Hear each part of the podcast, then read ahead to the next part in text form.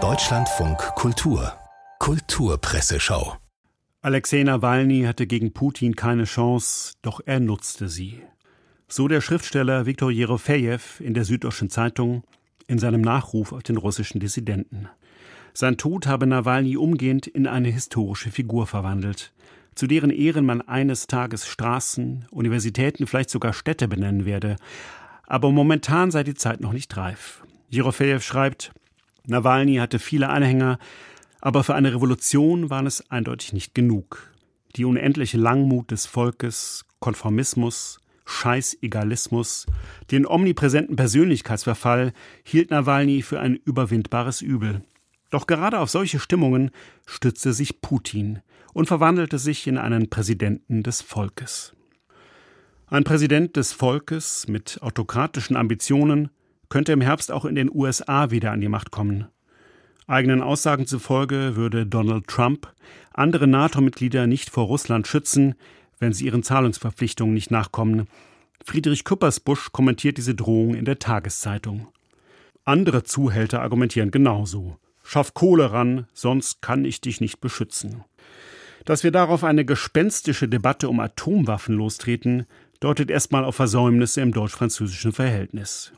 Und dass wir uns eher eine eigene Bombe basteln als eine Außenpolitik unabhängig von den USA, ist das schlimmere Versäumnis.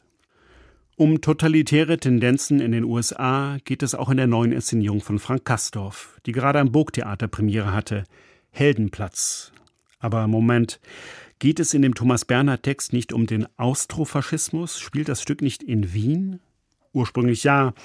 Aber bei Kastorf bleiben nur Fragmente davon übrig, werden mit Zitaten von John F. Kennedy, Cola-Automaten und einer New Yorker Subway-Station angereichert. Katrin Karlweit schreibt in der Süddeutschen Zeitung, die Schauspieler haben keine zugewiesenen Rollen, sie spielen alles und jeden und dazwischen sich selbst. Das ist großartig und bunt und grell, körperlich und laut, ein Berg an Text und Textilien, aus dem die Sätze von Thomas Bernhard herausragen wie einzelne schroffe Gipfel. Bei der Uraufführung im Jahr 1988 sorgte Heldenplatz noch für einen veritablen Theaterskandal. Die neue Inszenierung wurde deutlich freundlicher aufgenommen, und sei es nur wegen des Preis-Leistungs-Verhältnisses. Karlweit schreibt, eine Dame in Reihe 17 sagte während des Schlussapplauses, der lange währte, aber ein wenig spärlich ausfiel, weil einige Zuschauer schon gegangen und andere eingeschlafen waren, zu ihrer Sitznachbarin, man kriegt heute wirklich ungewöhnlich viel Theater für sein Geld. Eher wenig für sein Geld bekommt man derzeit in Argentinien. Die jährliche Inflationsrate liegt bei 250 Prozent.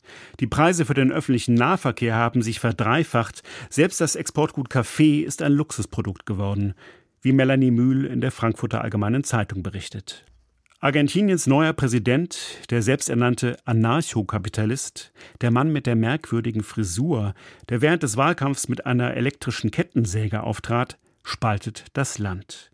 Paula hält ihn für verrückt. Seine Fans feiern ihn wie den Messias. Außer Paula, die Javier Millet sehr kritisch gegenübersteht, kommen in Mühls Artikel vor allem Fans des Präsidenten zu Wort.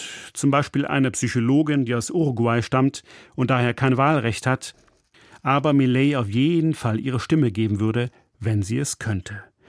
Trotz seiner Exzentrik, trotz der verrückten Wahlkampfauftritte und seiner geklonten Hunde, mit denen er angeblich spricht. Sie sagt, ich spreche auch mit meinen Katzen. Das Land stehe am Abgrund.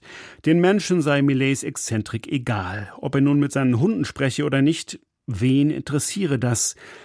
Nun, wir wagen mal zu vermuten, doch immerhin seine Hunde. In diesem Sinne, wuff.